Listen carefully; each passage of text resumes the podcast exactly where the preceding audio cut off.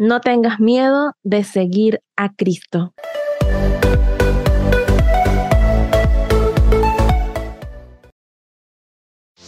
Bienvenidos sean todos a este nuevo episodio de la cuarta temporada de Granito de Mostaza Express, un podcast que ha ido evolucionando, que ha ido compartiendo distintas experiencias, reflexiones y que ahora estamos entrando un poquito en esta parte más de contacto con la historia de la iglesia, pero sin dejar nuestro foco que son las reflexiones desde la cotidianidad, como la fe y lo cotidiano se enlazan hermosamente para enseñarnos que en los pequeños detalles y en las acciones diarias está Cristo. Yo soy Mari Gómez y me encuentras en Instagram como arroba Mari Gómez L y es para mí un placer estar contigo compartiendo. Muy feliz porque particularmente es la primera vez en mucho tiempo en que estoy, como quien dice, agendando la grabación de un episodio. Casi siempre les he comentado en episodios anteriores que grabo según lo natural que fluye, ¿no? Si de repente estoy en mi cuarto y digo, sabes, quiero grabar un episodio, voy y lo grabo. Pero ahora que estamos entrando en esta eh, nuevo experimento de tocar algunos temas cruciales dentro de la iglesia, algunas historias de santos y adaptarlos a nuestro foco de contenido, a veces toca pues trabajar sobre las fechas, ¿no? Y el episodio de hoy es un ejemplo de eso, porque hace poco, justo hace unos días, este fin de semana que pasó, celebramos a un gran santo que es en, nuestros tiempos, y me disculpo por el ruido de ese esa bocina de auto, un, santo de nuestros tiempos que muchos tuvieron la dicha de conocer, eh, muchos lo vimos en su transición, en todo su, su transición de cardenal a papa y también en todas las lecciones que nos dejó. Y es por eso que el episodio de hoy se llama Lo que debí saber antes de los 30 años, porque yo tengo 30, pero basado en algunos puntos claves que nos deja nada más y nada menos que a quien celebramos el pasado 22 de octubre el Papa San Juan Pablo II.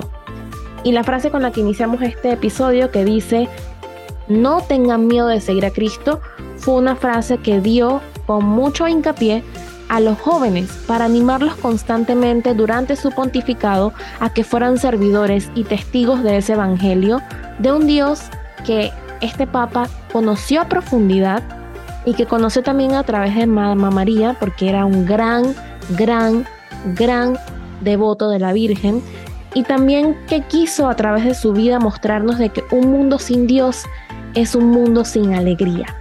Entonces, dividido, porque lo he dividido así, en algunos puntos claves de la vida que tú y yo vivimos y que tú y yo estamos sobrellevando poco a poco, vamos a ver algunas lecciones, frases y momentos cruciales en la vida de este gran santo que nos dejan allí. La clave, la lección para que lo abordemos. Y es que hemos elegido a San Juan Pablo II, no solo porque lo celebramos hace poco y porque estamos adaptando a estas fechas importantes dentro de la iglesia, sino que también es un ejemplo. El Papa peregrino, el Papa que, de verdad se inspiraba e, e inspiraba a la juventud, el Papa creador de la Jornada Mundial de la Juventud, tantas cosas que atribuirle cuando pues el 16 de octubre de 1978, para entrar un poquito en saben que me gusta entrar un poquito en parte histórica, es elegido como sumo pontífice de la Iglesia Católica y, da este paso, ¿no? De, empezar una, una, trayectoria que iba a marcar los corazones de tantas personas y, y, que hoy en día sigue marcando con su vida, con lo que fue su vida también. Y este papa que fue elevado a los altares ejerció su pontificado con un espíritu misionero y tanto así que es considerado el Papa viajero porque ha sido el que más viajes ha realizado. Fueron específicamente 250 visitas pastorales alrededor del mundo. Además de eso, en otras cifras, antes de entrar en las lecciones que les quiero compartir, publicó 14 encíclicas, 15 exhortaciones apostólicas, 11 constituciones apostólicas y 45 cartas apostólicas. Señores, Papa peregrino, Papa viajero, papa literario, académico, amante del deporte, de los buenos chistes, tantas cosas que podemos decir de San Juan Pablo II. Pero este episodio no es biográfico, no vamos a enfocarnos específicamente en su vida, sino que yo quiero hablarles de algunas lecciones que él nos deja en algunas áreas que de seguro tú y yo estamos así como que batallando. así que para no darle más, vamos a empezar. Lo que yo quisiera, lo que hubiese querido saber antes de los 30, sobre la familia, punto número uno, que nos da el Papa Juan Pablo II, que él también quería ser recordado como el Papa de la familia, porque siempre promovía y ayudaba todo lo que tenía que ver con los valores familiares.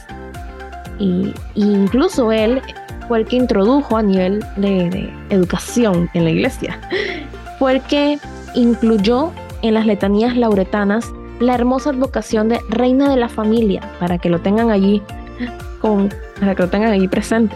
Y él decía, la familia está llamada a ser templo y casa de oración, una oración que se hace vida.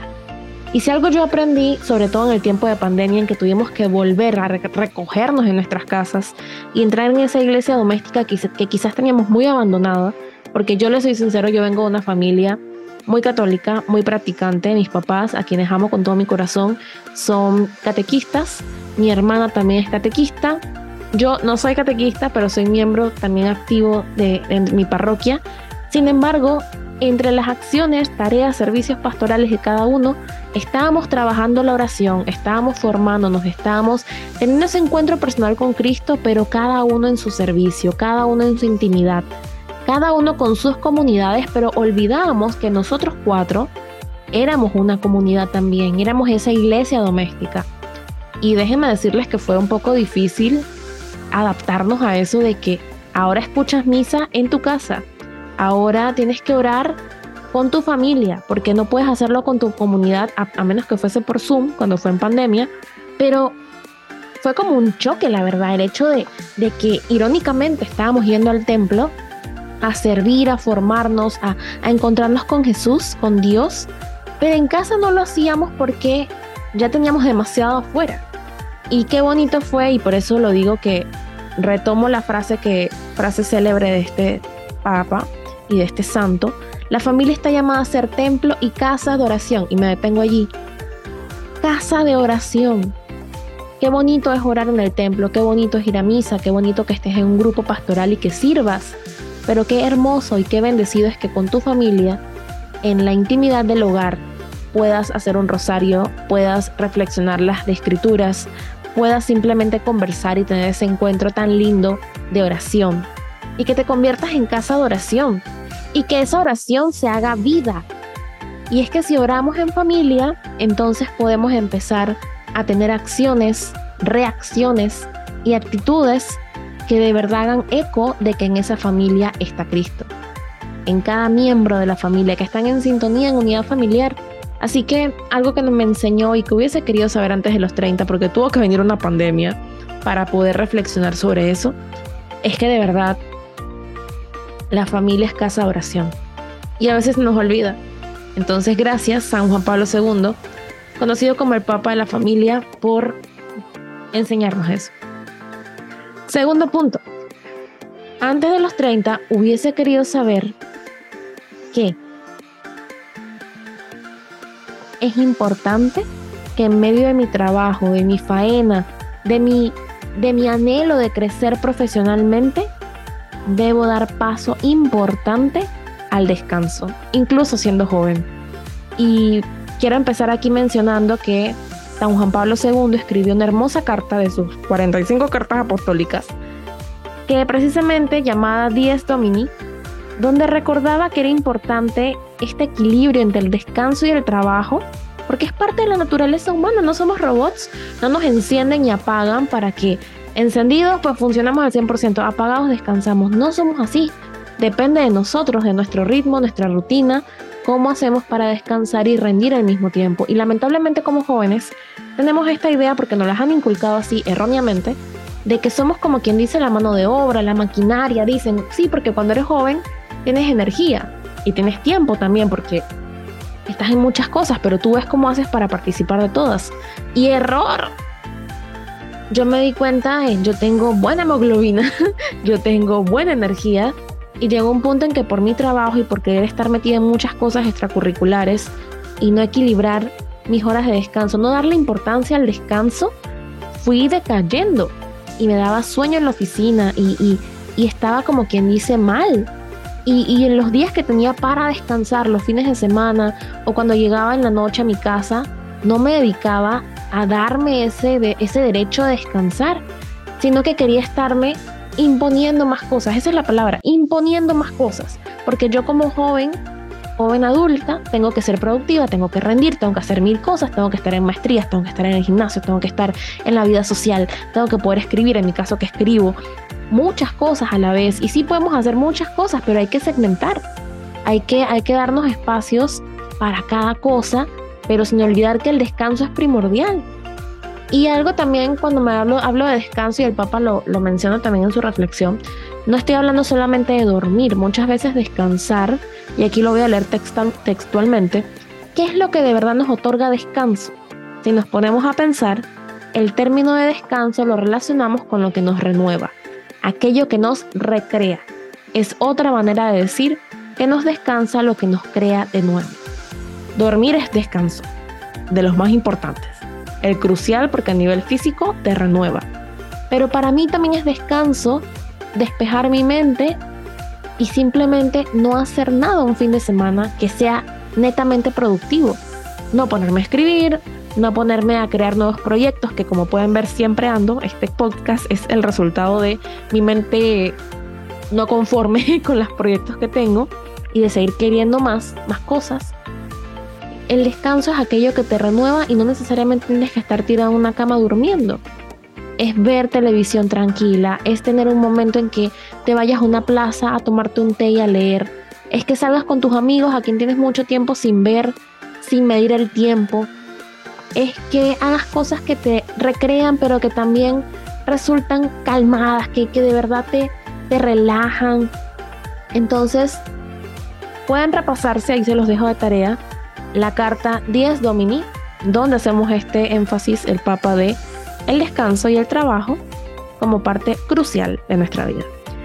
Lección número 3 para ir avanzando, y esta no podía faltar porque lo dije al inicio en la introducción, un papa peregrino, un papa viajero, un papa que gracias a él tenemos la Jornada Mundial de la Juventud porque él miró más allá y en algún momento pensó, estando en el Vaticano, ¿Qué pasa si reunimos mundialmente cada cierto tiempo a toda la juventud católica? ¿Qué impacto puede tener eso a nivel global? Y lo tenemos, la JMJ, que lo dije ya en un episodio previo, todo joven debería al menos poder vivir una JMJ. Sé que no es posible por las realidades que vivimos, pero en un mundo ideal, tener esa experiencia, ese encuentro con Dios, con la cultura, con el compartir a los hermanos, con la alegría de ser cristianos católicos, es algo que te queda grabado de por vida. Y algo que, el Papa dijo específicamente, lo tomo de la JMJ Toronto 2002. En eso todavía yo no participaba, no estaba todavía en esa onda de estar en grupos pastorales. Él dijo, él dijo esto, el futuro se encuentra en vuestro corazón y vuestras manos. Dios os confía la tarea, difícil, pero a la vez estimulante, de colaborar con Él en la construcción de la civilización del amor. Todo esto dirigido a los jóvenes. Qué belleza, ¿no? El futuro está en tu corazón, en tus manos. Colabora con Jesús para construir la civilización del amor. Y ahora, mirando hacia el futuro, el presente y el futuro, sin haber yo conocido esta frase, creo que al final es una invitación tal cual como una JMJ mundial para darnos cuenta de que estamos llamados directamente a ser discípulos del amor, discípulos del Evangelio.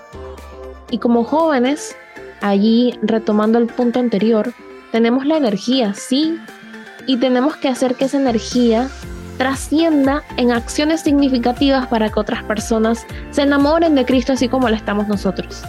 Y algo que yo decía, digo mucho en mis charlas, donde hablo de eh, el contenido de mi libro anterior, Influencer del Evangelio, es que yo siempre digo, ¿cómo presentarías a tu mejor amigo a otra persona? ¿O cómo presentarías a alguien que tú amas, admiras, que wow, eres re fan a otra persona? De seguro te armas una speech buenísimo, convincente, que no te cabe la emoción y la gente dice, tranquilo amigo, yo sé que te encanta esta persona. ¿Por qué se nos dificulta entonces a veces presentar así a Jesús a los demás? Si Jesús es el centro de nuestra vida, es nuestro amigo, maestro, médico, consolador, al menos así lo decimos. pero de verdad sentimos esa conexión de amistad con Cristo para poder hablar a las otras personas con tal fervor, con tal fuego, que la gente solo de escucharte ya, ya se queda intrigado, como que preséntame ese man. de verdad. Entonces, con esta frase dicha en Toronto 2002 por el Papa San Juan Pablo II, es un recordatorio preciso, directo y típico de una JMJ, que siempre es un llamado, una invitación abierta y con mucha esperanza hacia la juventud, de que somos, como dice ahora el Papa Francisco, somos de la hora de Dios. Somos los que estamos llamados hoy a salir a ser discípulos a todos los pueblos. Y de verdad que miren, me estoy emocionando mucho con este episodio porque uno puede ver la vida, escanear la vida de una persona, en este caso este gran santo. Y hay tanto que aprender de él, pero qué bonito es cuando podemos agarrar esas cosas que dijo, que hizo mucho énfasis, que dejó de legado y aplicarlo tan directamente a nuestra vida. Entonces, para terminar, porque tengo son cuatro puntos, uno de los más fuertes y de seguro allí se acordarán, eh, que tiene que ver mucho con el perdón, ¿no? Está relacionado al Evangelio, ¿no? Perdonar 70 veces 7. Creo que nadie va a pasar por alto un momento eh, crucial en la vida de San Juan Pablo II, cuando, tu, cuando fue tiroteado en 1981 por Mehmet Ali Atka en un intento de asesinato al Papa. Y, mucho tiempo después de que gracias a Dios pues no, no ocurrió, no, no murió en el acto el Papa, él visitó a este hombre en prisión para perdonarlo personalmente y, y, no es que tenemos que ponernos precisamente en esa posición de, Dios mío, ¿qué hago? Que me toca perdonar a alguien que trató de hacerme daño o que me hizo daño. Quizás no el extremo de matarte, pero hay muchas formas de dañar a una persona. Y es un punto delicado, polémico, donde muchas veces la línea de la venganza rebosa por encima y nos gana porque evidentemente duele que te hagan mal, duele que te deseen el mal y es difícil que de ese dolor salga algo bueno para la otra persona que te está tratando de dañar tu vida. Entonces, eh, algo tan fuerte como esto en que el Papa en su momento va personalmente, ni siquiera manda una carta diciéndose yo perdono abiertamente a esta persona, sino que va y tiene esta conversación que pues de seguro ustedes lo habrán visto en video o en fotos de, este encuentro que tuvieron. Y puedes ver la cara de, de búsqueda de perdón, de de verdad sentirse afligido, de de verdad sentirse arrepentido de este hombre, de Mehmet Ali Atka. Y es en medio del dolor que causó y el susto que causó en su momento es un momento donde la misericordia se hace netamente presente. Y es una lección tan poderosa que, que, incluso es difícil asimilar personalmente. No es como que tú ves la escena y tú dices, oh sí, toda esa gente que me ha hecho daño, yo voy a correr a perdonarla. No, te quedas pensando, te quedas como que, wow, esto sí que es complicado, pero lo estoy viendo pasar. Y es un llamado no para que de la noche a la mañana uno, uno fácilmente ande por allí perdona todo el que te hace mal, porque somos humanos y, lo que duele, duele. Pero sí es algo que te mueve poco a poco ir trabajando esa misericordia y ese perdón genuino. Y de verdad que es una, una escena que creo que muchos siempre tienen presente y que nos dejó parte de la cronología histórica de este Santo Padre.